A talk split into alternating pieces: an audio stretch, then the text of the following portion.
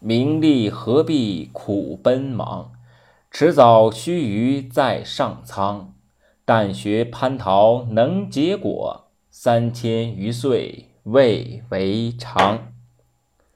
各位朋友，大家好，今天为大家讲的故事的名字叫做《一网打尽》。晋公子夷吾和公子重耳是兄弟，在秦国和齐国的帮助下，夷吾登上了帝位，这就是晋惠公。然而，惠公的大臣们呢，并不齐心，以雀毛、吕醒为首的一方是拥护惠公的，而以李克、丕正为首的一派是暗地里呀拥戴重耳的。但是这些人呢，对晋惠公啊，个人而言是有功劳的。当丕正被派到秦国公干时，惠公呢找了一个借口，将李克便杀掉了。丕正回来后啊，内心忐忑不安，很怕自己的事情啊啊会跟李克一样啊，最终也会被杀掉。然而啊，事情并没有他想的那样坏。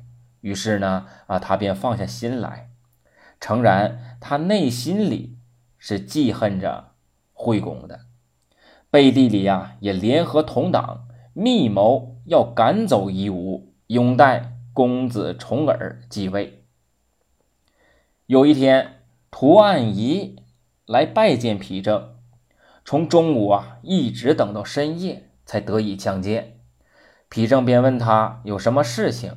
屠岸夷对他说：“呀，惠公啊要杀自己，所以向皮正求救。皮正说：‘你去找吕醒求救吧，啊，我可能救不了你。’屠岸仪便说：‘吕醒不是善类，我要喝他们的血，吃他们的肉。’皮正表示怀疑，屠岸仪还向他献策，如何将惠公推翻。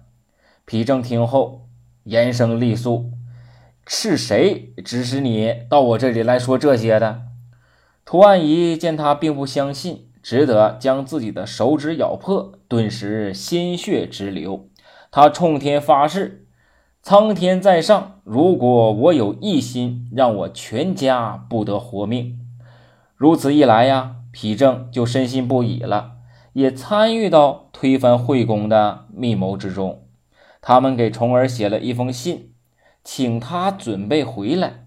丕正、共华、屠岸仪等十位大臣都在上面签了自己的名字。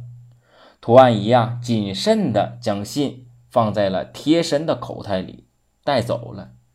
第二天上朝，惠公劈头就问：“你们为何要迎请公子重耳回来？”丕正一般人立刻都惊呆了。心知不好，但是时之晚矣。惠公命士兵将皮正他们都绑了起来，啊，押到了监狱里。就这样，十位反对惠公夷吾的大臣，一个都不剩的，都被砍了头。